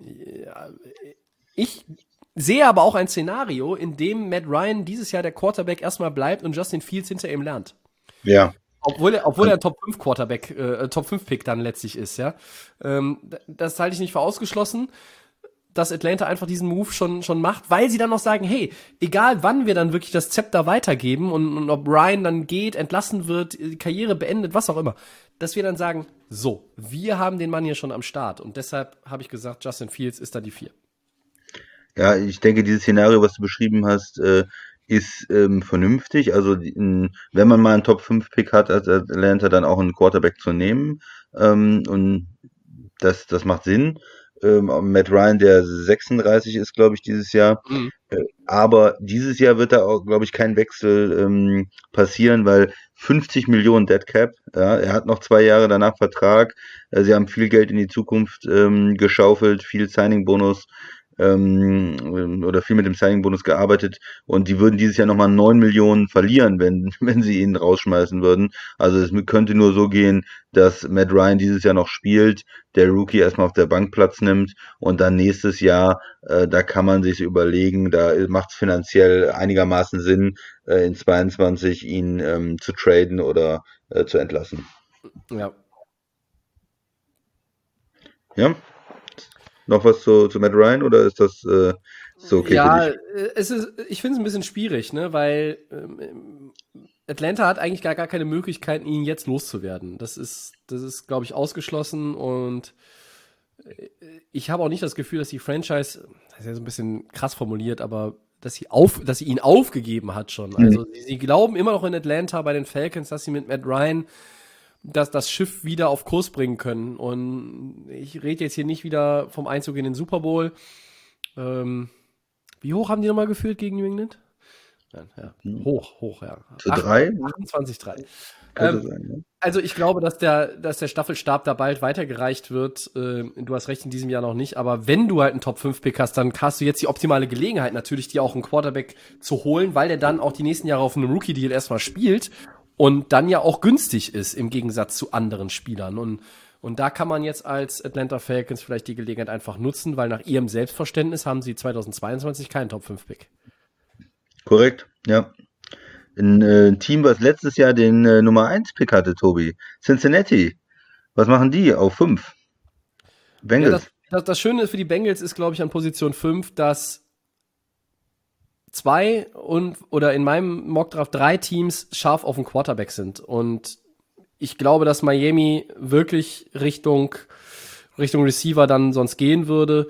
Und dann fällt den Bengals an fünf, ohne dass sie irgendwas tun müssen, nochmal ein Stück nach oben traden, um einen Midround-Pick irgendwie dafür abzugeben, was weiß ich, weiß der Kuckuck was. Sie holen sich einfach Pinay Sewell, Tackle, Oregon. Das ist der beste Offensive Lineman im Draft in meinen Augen. Schnelle Füße, gute Hände, nicht der beste Blocker, aber dieser schöne Begriff, er hat wahnsinnigen Upside. Was heißt das? Kann man einfach blind übersetzen mit Potenzial Luft nach oben. Also wenn der richtig entwickelt wird, gut gecoacht wird, wird das ein richtig guter Left Tackle ähm, oder wo auch immer man ihn einsetzt. Man kann ihn auch irgendwo anders einsetzen, vielleicht auch gerade am Anfang. Ähm, man kann auch Leute erstmal als Guard spielen lassen, wenn man da Bedarf hat, weil man weiß, die können das und schiebt sie dann nach links oder rechts außen in der Line. Und warum? Cincinnati hat letztes Jahr Joe Burrow gedraftet an eins. Der musste in seiner Rookie-Saison wahnsinnig viel aushalten und er musste sie verletzungsbedingt, wir wissen es, frühzeitig beenden. Also, was steht in Cincinnati ganz oben auf der To-Do-Liste? Quarterback beschützen. Ja, logisch. Und, und da ist Sewell die logische Folge, das ist der logische Pick und ich glaube nicht, dass der vorher weg ist. Also ist es für Cincinnati eigentlich ideal. Ja, macht mir nur ein bisschen Sorgen, wenn du sagst, er ist kein guter Blocker. Das ist schlecht, aber also was man, er ist, ist noch nicht, ausgereift. Er ist nicht der ne? beste Blocker, damit will ich genau. sagen, äh, da hat er einfach noch äh, Luft nach oben. Da muss er sich noch ein bisschen steigern, ähm, wie er da einfach auch. Ähm, es ist ja kein Geheimnis, wenn ich so einen Mockdraft mache, den einen oder anderen habe ich natürlich in der College-Saison gesehen über den einen oder anderen habe ich mir auch noch mal ein bisschen Tape angeguckt da, aber bei dem einen oder anderen lese ich einfach auch nur. Und Sewell habe ich ähm, mehr gelesen, als ich jetzt gesehen habe, aber der hat natürlich, es ist jetzt nicht so, er ist nicht, wenn ich sage, der ist nicht der beste Blocker, der steht da nicht irgendwo an der Line und da kommt der Defensive End und zack, guckt er sich nur um und sagt, ups, der ist ja schon weg, so ist es nicht. Ähm, aber er ist jetzt, wie soll ich, er ist jetzt nicht vom Start weg Orlando Pace. So er ist ja, nicht ja. Orlando Pace wie früher bei den Rams, der irgendwie zwölf Jahre da links gestanden hat und der war quasi wie eine, wie eine Mauer. Das, ja. das nee, also habe ich mit äh, Cincinnati gar kein Problem mit. Auf jeden Fall äh, O-Line finde ich äh, absolut sinnvoll. Ähm, soll, sollte man machen. Äh, was macht denn dann Philadelphia auf der 6, die Eagles mit dem sechsten Pick im Draft? Ja, Philly hat ja nun wahnsinnig viel zu tun, wenn es darum geht, diesen Kader auf Vordermann zu krempeln. Es ist ja manchmal verwunderlich in der NFL, dass du vor, vor nicht allzu langer Zeit hattest du ein absolutes Top-Team. Vor, vor drei, vier Jahren hieß es, oh, das Dream-Team bei den Eagles und die sind überall so gut und dann haben die jetzt noch diesen Wentz und der spielt auch richtig gut und bla bla bla. Und alles ist wie ein Kartenhaus zusammengefallen oder naja, Kartenhaus fällt schnell zusammen. Sagen wir mal, es, es wie eine marode Hausfassade, stückchenweise irgendwie alles gebröckelt in Philadelphia. Und der Headcoach ist weg und äh, Wentz ist weg und viele andere Spieler haben underperformed und sind auch weg oder sind auch zu alt oder was auch immer.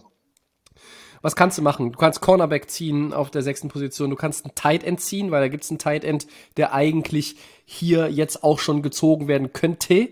Äh, der kommt aber später bei mir. Und deshalb sage ich, sie verschaffen sich da einen neuen Playmaker einfach auf der Receiver-Position statt auf der Tight End-Position, nämlich mit Jalen Waddle, Wide Receiver Alabama, ja, ja, vor Devonta Smith, ähm, der zweite Receiver im Draft und wieder ist es nicht Smith. Ich glaube, das wird für den einen oder anderen, wenn es so kommt, dann schon eine Überraschung sein. Waddle ist unfassbar flink. Der hat eine, eine Beschleunigung, die, glaube ich, in der Draftklasse ihresgleichen sucht. Und ich könnte mir vorstellen, dass die Eagles einfach da äh, gehen. Ich finde es auch schön, wenn Jalen Hurts zu Jalen Waddle wirft, auch wenn sie sich etwas anders schreiben. Und dazu hast du ja auch noch Jalen Rager aus dem letzten Jahr. Und dann könntest du da einfach ein gutes neues Tandem aufbauen auf der Receiver-Position.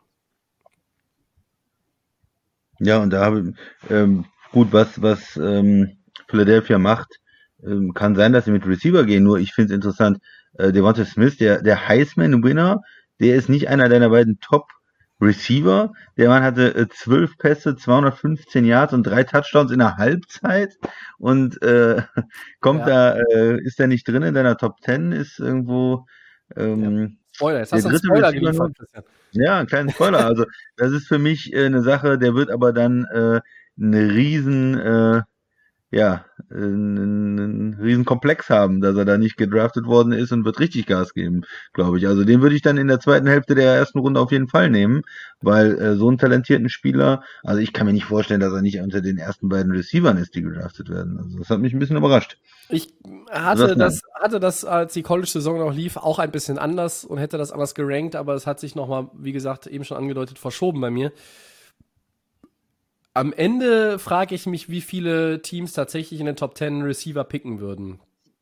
Es mhm. könnten auch noch mehr sein. Wir haben jetzt schon ein bisschen vorweggenommen, er kommt auf den Pick 7 bis 10 nicht. Wir verraten aber gleich noch, wir gehen ja nicht alle 32 jetzt heute durch. Nein, nur, nur 7 bis 10. Wir verraten noch, wo er, ähm, wo er unterkommt, zumindest in meinem Ranking.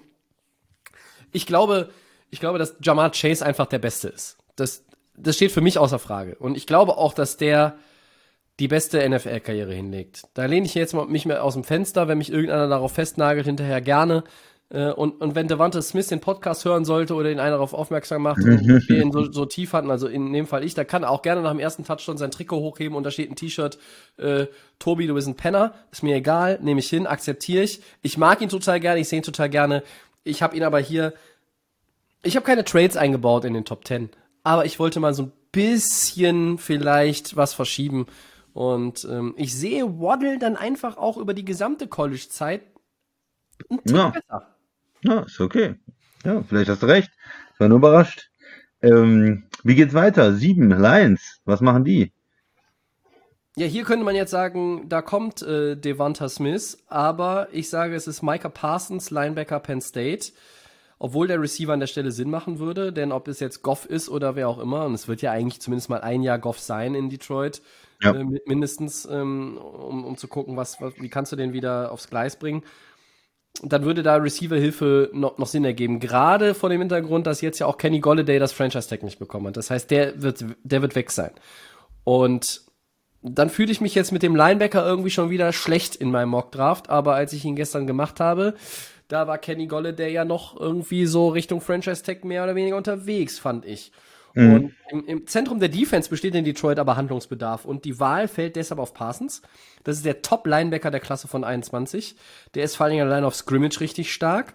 Ähm, so Richtung Zone Reads kann man sich noch ein bisschen steigern, aber das ist einer, der ja, mit wem kann ich den jetzt vergleichen, so von den Führungsqualitäten?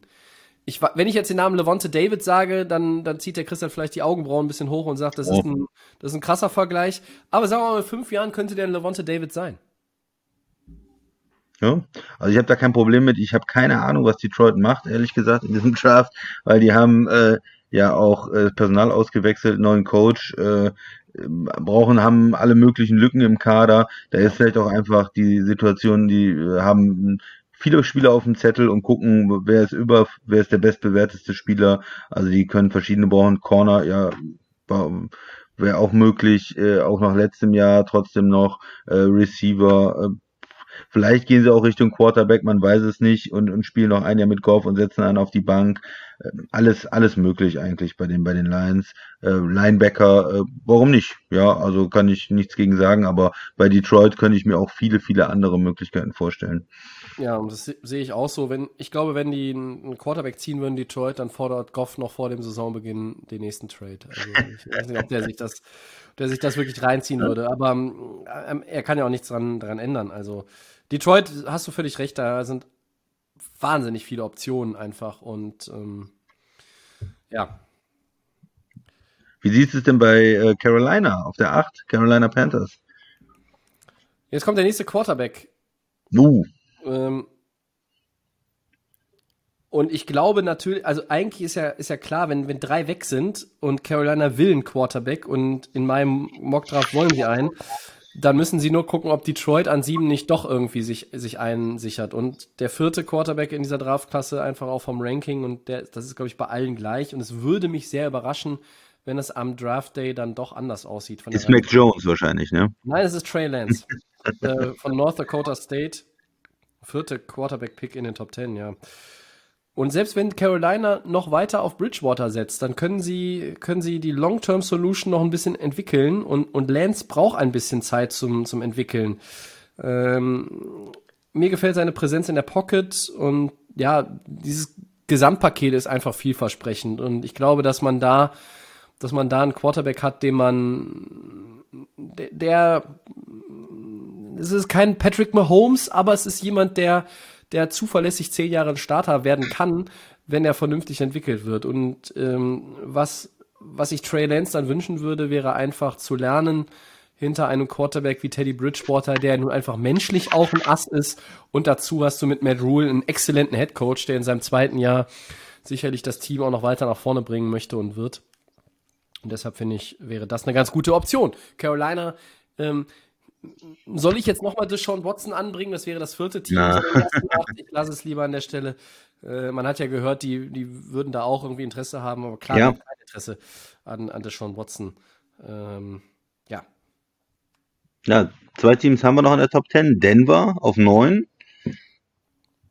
Ja, hier gibt's jetzt endlich mal einen, einen Cornerback. Ähm, bis jetzt hatten wir noch keinen. Das ist Caleb Farley, Virginia Tech. Und ähm, Head Coach Vic Fangio in, in Denver, der braucht auch noch mal irgendwie so einen Playmaker in der Secondary. Ne? Secondary in Denver äh, ist so ein bisschen im strukturellen Wandel. Und Farley macht den gegnerischen Receiver das Leben schon allein aus Scrimmage äh, schwer. Der ist gut gegen die Double Moves und er kann gut antizipieren, wenn es darum geht, wohin kommt der Ball, kann ihn abfangen. Ähm, er bringt alles mit, um Nummer 1 Cornerback in dieser, dieser Liga zu sein. Und ähm, ja, wir wissen, äh, Secondary Player haben in, in Denver auch eine Tradition. Mhm. Und da tritt man in große Fußstapfen. Da waren in den letzten 20 Jahren äh, im, immer äh, sehr, sehr gute Leute. Zuletzt hatte sich das in Denver halt nicht alles so aus, ausgezahlt. Ne? AJ Boye möchte ich da mal als Beispiel nehmen. Das mhm. hat nicht so funktioniert, wie man wollte. Äh, Farley sehe ich da als äh, einen absolut guten Mann, der Denver gut zu Gesicht stehen würde.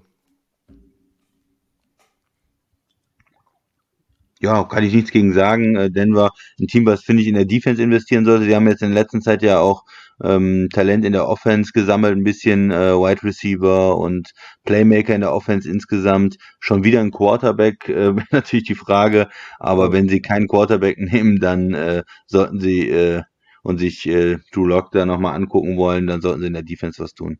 Ja, ich glaube, dass sie, dass sie Lock noch Zeit geben. Ich fand, er hat auch sich, ich fand, er hat sich in die richtige Richtung entwickelt. Wenn auch langsam. Und dann noch auf 10 Verstärkungen für Dak Prescott und die Cowboys. Ja, das ist ähm, der Tackle von der Northwestern University, Rashawn Slater. Frisches Blut für die O-Line. Ähm, ist, glaube ich, schon notwendig in Dallas. Man kann auch die Secondary verstärken. Die Defense ja. war, haben wir sehr oft in den letzten Monaten drüber geredet, ein Schweizer Käse. Aber Dallas wird an 10 halt die Option haben, hey, Secondary, super, haben wir ein paar Kandidaten auf dem Zettel. O-Line, super, haben wir ein paar Kandidaten auf dem Zettel. Slater, so von der Körpergröße nicht der größte Lineman, aber seine positiven Attribute, äh, unter anderem ist er halt auch im, im Blocken für das Run-Game extrem gut und vielseitig, machen ihn zu einem Value-Pick. Und die O-Line einerseits natürlich zum Protecten, zum Beschützen für Doug Prescott mit dem neuen Vertrag, macht Sinn. Aber es macht auch Sinn im Blick einfach auf das Run-Game und Ezekiel Elliott, der, äh, dessen Run-Game hat gelitten. Nicht nur unter der, unter der Verletzung von Prescott und dass der nicht da war, sondern einfach auch, weil die O-Line nicht mehr so gut war. Ähm, Frederick nicht mehr da und viele Verletzte mhm. und so. Also in Dallas hat sich diese starke O-Line von 2018, 19, die ist ja sehr zerbrochen, mehr oder weniger. Und, und da muss man jetzt auch nochmal entgegensteuern, deshalb Slater anziehen. Ja, finde ich gut, genau. Man muss in die O-Line investieren. Ähm, ja, vielleicht ein Spieler, der auch vielseitig einsetzbar ist, weil die Tackle ja öfters mal auch zur Verletzung äh, neigen da in Dallas jetzt äh, mittlerweile. Und das ist, denke ich, eine, eine, eine gute Sache für die Cowboys. Also das heißt, in, in meinen Top Ten, Christian, ist, ist dein äh, großer Kritikpunkt, dass äh, Devonta Smith nicht drin ist. Habe ich das richtig verstanden? Ja, das ist mal, die Kritikpunkt, das ist meine große Überraschung, dass der, der Heisman-Winner da nicht zum Zug kommt und zwei andere Right, äh, Wide Receiver vor allen Dingen in der ersten Runde äh, so früh dann gehen. Ja, wir, wir können ja nochmal, also ich, ich, verrate es, an elf wäre dann bei den Giants Devonta Smith, weil ich finde, wenn er noch auf dem Board ist, warum nicht? Ähm, wenn er durch, durch die gewissen Team-Needs und, und dann vielleicht auch, wenn, wenn wirklich das so ist, dass Chase und Waddle da, da weiter vorne gesehen werden, dann fällt er den Giants ja regelrecht in die Arme und dann werden die schön blöd, wenn die da nicht zugreifen. Ähm, er ist falsch schnell, er ist sehr präzise, wenn es ums Laufen der Routen geht, er hat einfach großes Potenzial. Ähm, die G-Men könnten natürlich aber auch einen Edge-Rusher nochmal äh, gebrauchen und ähm, die Line um den teuren Leonard Williams mit dem Franchise-Tag dann auch nochmal verstärken. Also, ja. So, das ist nur zur Erklärung, damit äh, jetzt sich keiner wundert, oh, ist Devonta Smith beim Tobi überhaupt in der ersten Runde? Ja, ist er an elf. Aber ähm, ich weiß auch, dass ich mich damit schon ein bisschen aus dem Fenster lehne. Ja, oh, macht ja nichts, ist ja, ist ja gut. Und ähm, alles hast du zusammengeschrieben und in Block gepackt. Das ist richtig. Den kompletten Mockdraft Runde 1 gibt's auf unserem Blog delayoff.game.blog. Ihr kennt das. Äh, ist alles seit eben auch online. Könnt ihr euch durchlesen, ähm, wenn ihr wollt. Nicht nur die Top 10, also, sondern alle 32 Picks. Ähm, hattest du noch irgendwas, Christian, äh, irgendwas, was du noch besprechen wolltest? Vielleicht die, die, den Pick der Packers, den ich habe, oder? Ja, das ist natürlich immer schwer, so tief in der ersten Runde 29. Äh, was können die Packers da machen? Die können ja auch in verschiedene Richtungen gehen. Ähm, Draft Needs, zweiter, ein guter Receiver war ja letztes Jahr schon das große Thema bei den Packers, ähm, was sie nicht unbedingt äh, adressiert haben, was ihnen auch nicht so groß geschadet hat in der Saison, aber Receiver wäre sicherlich ein Thema.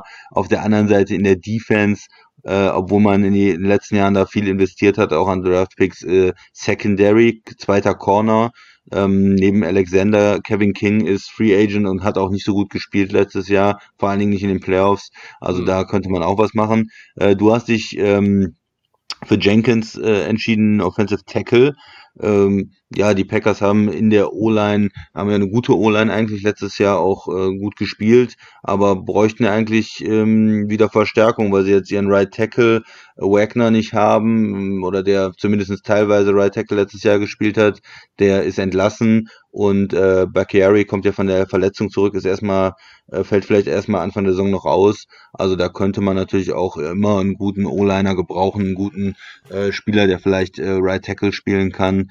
Ähm, das, das ist nicht verkehrt. Kann auch, kann auch Inside spielen. Ähm, manchmal ein bisschen zu aggressiv, äh, sagen die Scouts, aber das kann man ja, ja abstellen. Also bei, bei Green Bay ist es halt schwierig, weil es ist halt nicht so, dass man. Letztes Jahr waren ja so viele Receiver in der ersten Runde, wo man gesagt hat, hey, die müssen, kommen auf jeden Fall in der ersten Runde da über die Theke.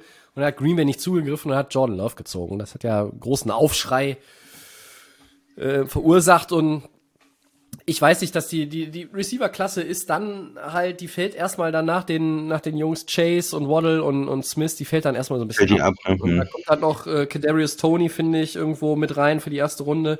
Der wird aber auf 29, wenn die Packers nicht hochtraden, und ich glaube nicht, dass sie für einen Receiver hochtraden in diesem Jahr, ähm, der wird dann nicht mehr da sein. Den werden sich andere schnappen.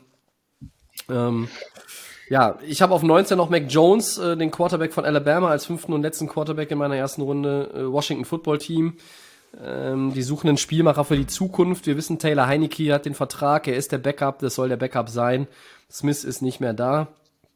Ähm, ich sehe Mac Jones nicht so gut. Ich bin auch nicht so wirklich überzeugt davon, dass er äh, ein Team wirklich über 10, 12, 15 Jahre tragen kann und effizient tragen kann. Äh, aber er, ja, er hat auch seine Vorteile und wir wissen, dass Quarterbacks halt einfach doch auch äh, beliebt sind und du nimmst halt, du, du zockst halt und sagst, hey, komm, First Round Pick, wir versuchen es. Ähm, wir würden uns ja ärgern, wenn wir hinterher sehen, wir hatten die Chance auf den und der ist halt super gut bei anderen, bei einem anderen Team geworden. Ähm, Washington könnte da, könnte da reingehen. Ähm, ich habe ihn aber auch ehrlich gesagt dann nur auf 19 in der ersten Runde, also oder, oder auf 19 und überhaupt in der ersten Runde, weil halt alle auf Quarterbacks immer scharf sind. Für mich ist er vom, vom Talent her eher ein zweite Runde. Früher Second Round Pick. Mhm. Ja, kannst du recht haben. Ja. Einen Spieler möchte ich gerne noch ansprechen. Ja. Ähm, das ist Kyle Pitts, der Tight End von Florida. Der ist in ganz, ganz vielen Mock-Drafts ein Top-5-Pick. Und das ist für einen Tight End ja nun auch nicht so üblich. Ja. Ähm, er ist mit Abstand der beste Tight End der Draftklasse. Und wer den in den Top 10 erwartet, der erwartet den zu Recht in den Top 10. Aber ich sag jetzt mal, der fällt. Das ist der Spieler, der ein bisschen fällt und noch ein bisschen fällt. Und dann sind an 13 die Chargers dran und dann lachen die sich schlapp und nehmen den. Denn der ehemalige Florida Gator ist so vielversprechend einfach. Der ist wie ein Receiver. Man kann ihn. Huh, oh, möchte ich ihn jetzt mit, äh, mit den absolut großen Größen seiner Position äh, vergleichen? Ich weiß es nicht. Äh, Antonio Gates ist ein Tight End, der bei den Chargers natürlich große Spuren hinterlassen hat. Ich möchte ihn jetzt auch nicht auf die Stufe mit ihm stellen, aber eine Offense mit Justin Herbert, Keenan Allen und Kyle Pitts, die möchte ich gern sehen. Das könnte ziemlich viel Spaß machen als Zuschauer. Nicht ja, finde ich interessant. Also ich bin generell immer skeptisch bei Tight Ends mit hohen Picks. Ja. Äh, wenn ich das gesehen habe, hat das meistens nicht funktioniert in den letzten äh, Jahren ähm, und Jahrzehnten. Also auch, ich denke da an, an die eine oder andere Entscheidung, auch äh, Eric Ebron oder so, äh, selbst TJ Hawkinson, der, der die mhm. Detroit, war das ein Top 10 oder war das so um 10 rum? Ja, er war ein Top 10. Ähm, aber der, der hat, ist ja auch nicht schlecht, aber er hat jetzt noch nicht den Einfluss gehabt äh, auf das Spiel, ähm, ja, was man vielleicht von einem Top Ten Pick dann erwartet. Also Tight Ends so früh zu nehmen, ähm, finde ich immer ein bisschen schwierig, aber er ist der beste Tight End in der Klasse und ich habe auch gesehen, dass er sehr hoch gehandelt wird. Ja. Bis Atlanta auf, auf vier, glaube ich, oder sowas habe ich gesehen. Ja. Ja, ich habe auch schon, auch schon welche gesehen mit Miami auf drei. Also da äh, ist Hm. Sky, Sky is the limit offenbar. Also ja. Schauen wir mal. Also, der gesamte Mockdraft auf unserem Blog delayoff.game.blog. Einen Link für die, die sich das nicht merken können oder wollen, gibt's natürlich auch nochmal die Tage bei Social Media, mutmaßlich am äh, Mittwoch, morgen. Also gleich ist ja schon Mittwoch, halbe Stunde. So, dann machen wir Mockdraft zu an der Stelle und gehen einen weiter. Und da wir heute ja etwas komprimiert in unserer, ja, unserem Rundown, so, so ja, diese Anglizismen, furchtbar. Ähm, sind wir bei den Four Downs, wenn ich das richtig sehe, ne? Ja. Erstes Down. Soll ich anfangen? Ja, äh, weiß ich gar nicht, wie man die gute Frau ausspricht. Maya Chaka, ist das So, korrekt? so hätte ich es auch ausgesprochen, ja. Ist die erste afroamerikanische Schiedsrichterin in der NFL. Was sagst du denn dazu, Tobi? Natürlich erstmal nicht, herzlichen was man dazu Glückwunsch. sagen soll. Ja, herzlichen Glückwunsch sagen wir. Was sollen wir dazu sagen? Das ist Ja. toll. Ähm, äh, ich finde, es wurde Zeit und es ist absolut logisch. Ähm, wir sprechen ja auch hin und wieder über, über das, was in der NFL auch Thema ist. Es wird immer über mangelnde Chancen für Minderheiten in der NFL gesprochen. So. Das ist ein kleiner Schritt in die richtige Richtung. Eine richtig gute Sache. Es ist ein kleiner Schritt. Aber es ist ein Schritt. Und ähm, heißt die Sarah Thomas, die Schiedsrichterin, die auch im Super Bowl äh, jetzt dann dabei war? Ja, ne? Ich glaube, sie heißt so. Kann gut sein. Ähm, also, äh, ich finde es gut, da gibt es ja nichts zu kritisieren und ähm, herzlichen Glückwunsch. Super. ja, prima. Ja, Christian Ja, kann dem nichts äh, hinzufügen. Nein, ich finde das immer, ich Ja. finde das gut und logisch und ich finde das, für mich ist das einfach äh, logisch ähm, und, und, und ohne großes Thema eigentlich. Es ist, es ist schade, dass man das überhaupt irgendwie erwähnen muss. Warum nicht? Ja. Äh, warum Schiedsrichterinnen äh, machen einen super Job und äh, äh, man hat das auch in den letzten äh, Jahren gesehen, wo die mehr und mehr dann äh, in die in der NFL kommen, dass das, dass es äh, super läuft. Wo ist das Problem? Und ja, gut, Ja, dass äh, jetzt auch endlich Minderheiten so, ne? Also, äh, da ähm, mehr, ähm, also jetzt ähm, auch, auch ähm, eine, eine afroamerikanische Schiedsrichterin dann äh, jetzt äh, da eingesetzt wird, warum nicht? Ja. Ja. Zweites Down. Das Washington Football Team hat, wie erwartet, Quarterback Alex Smith entlassen. Schneller Tipp, Christian, wo kommt Smith unter?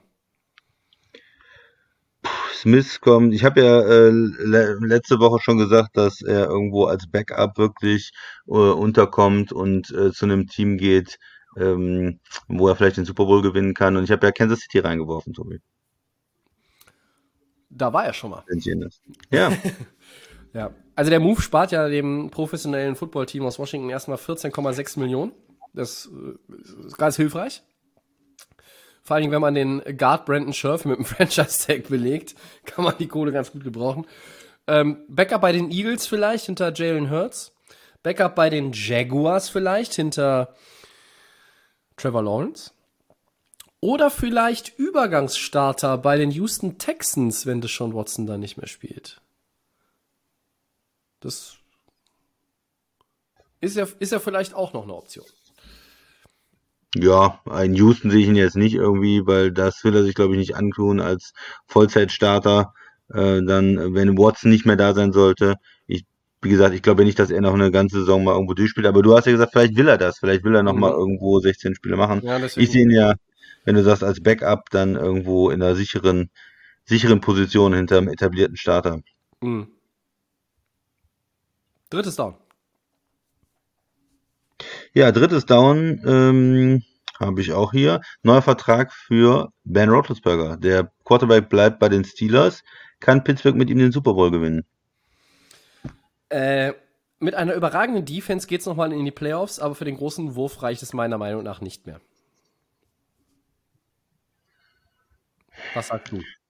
Ich glaube nicht, dass sie nochmal mit ihm den Super Bowl gewinnen. Nee. Aber ich, glaub, ich glaube, auf der anderen Seite, man kann sie auch nicht dafür bestrafen, das nochmal zu versuchen. Also Ja. du hast ja nicht so viele Möglichkeiten als Steeler, so viele Chancen, einen guten Quarterback zu bekommen. Und dann versuchst du es halt jetzt nochmal dieses Jahr. Ja, du hast eine kleine Chance vielleicht, dass es klappt und die ist, ist größer als null, aber ich äh, sehe es nicht als besonders wahrscheinlich an. Viertes und letztes Down, darauf freue ich mich schon wieder den ganzen Abend. Ähm, Mike Mayock sagt, Derek Carr ist einer der Top-Quarterbacks in der NFL. Christian, stimmst du dem GM der Las Vegas Raiders zu? Ja, wenn man Top Quarterback als äh, 15 bis 25 äh, irgendwo definiert, Sagen, das wollte ich sagen, du hast es mir weggenommen. Verdammte Hacke. Dann kann man das bestimmt sagen. Nein, er ist ein, äh, er ist Ja. kein schlechter Quarterback und er hat auch einige Statistiken sind auch ganz gut, aber wir haben ja jetzt genug von ihm gesehen, dass wir wissen, dass er nicht ein äh, Quarterback ist, der wirklich das Team mitreißt, der das Team besser macht, der das Team in die Playoffs führt, der ähm, das Besondere äh, hat, ein Spiel am Ende rumzureißen, der da in den Huddle kommt, Two-Minute-Warning und wir ziehen das jetzt durch. Nein, er ist ein, ein ordentlicher Quarterback, ähm, aber für mich kein, kein Top-Quarterback und kein Quarterback, der den Unterschied macht. Und die Raiders selber äh, überlegen ja die ganze Zeit, ob sie ihn ersetzen. Die sollen ja nichts erzählen hier, diese öffentlich, äh, diese, diese, ähm, diese Sprüche, die sind doch selber, ähm, würde mich nicht wundern, wenn sie ihn auch irgendwie, sobald eine bessere Option da ist, ersetzen. Ja. Ja, das wollte ich auch sagen. Also, wenn er ein Top 25 Quarterback ist ähm, und wenn Mayock das gemeint hat, also dann bin ich d'accord, aber sonst eher nicht so. Na klar, ich meine 4100 Yards, 27 Touchdowns, 9 Picks, das sieht erstmal gut aus fürs letzte Jahr, aber die Raiders waren in der guten Position, haben die Playoffs verpasst. Sie haben sich eigentlich, obwohl die Option da war, nicht so nach vorne entwickelt, wie, wie, es halt möglich gewesen wäre. Und, und Derek Carr ist für mich dann einfach auch unter dem Strich kein absoluter Top-Quarterback in der äh, NFL. Und ähm, ja, da wird irgendwann ein Upgrade nötig sein, wenn man sich in Vegas, wenn man da wirklich Alarm machen will und, und in der Stadt da auch für, ja, für, ich sag jetzt mal positives Chaos äh, sorgen möchte und, und dann richtig auch mitmischen möchte. Das, das wird mit Derek Carr, glaube ich, nicht möglich sein. Ja, ja sind wir uns So. einig, Tobi. Ja, und dann sind wir auch schon durch. Mensch, unter anderthalb Stunden. Das äh, alles perfekt getimt. Vielleicht war das Weglassen des Zwischensegments auch eine gute Entscheidung. Ähm, oder haben wir noch irgendwas vergessen? Ist noch irgendwas reingekommen, Christian, bei dir auf dem Kanal oder bei mir? Nein. Ja, die Titans releasen, äh, entlassen Malcolm Butler. Ähm, ja, der Malcolm Butler, ja, ja, ist der Malcolm Butler. Der Cornerback. Äh, Damals seine große Stunde im Super Bowl. Nee, sonst haben wir nichts mehr. Das war Episode 168. Wir bedanken uns äh, fürs Zuhören und ähm, ja, Christian, vielen Dank, dass du auch zur ganzen Gerne. Stunde heute noch verfügbar warst. Ähm, den Podcast findet ihr wie immer bei Soundcloud, bei Apple Podcasts, bei Spotify und den geschätzten Kolleginnen von ist Fan FM. At Delay of Game NFL. Das ist dann quasi der Kontakt bei Facebook und bei Twitter. Bei Instagram ist es Delay of Game unterstrich Podcast. Noch einmal der Blog mit dem Mockdraft delayofgame.blog. Nächste Woche sind wir wieder da. Müssen wir mal gucken, wann Free Agency startet hier nächste Woche. Da könnte so einiges los sein. Oder? Da könnte einiges los sein. Also, es gibt- so ein paar ganz gute Free Agents gibt's noch. Da wird einiges los sein, ja. Schauen wir mal. Wir sprechen drüber. Nächste Woche. Also, einstweilen. Viel Spaß, gute Woche. Haut rein. Ciao.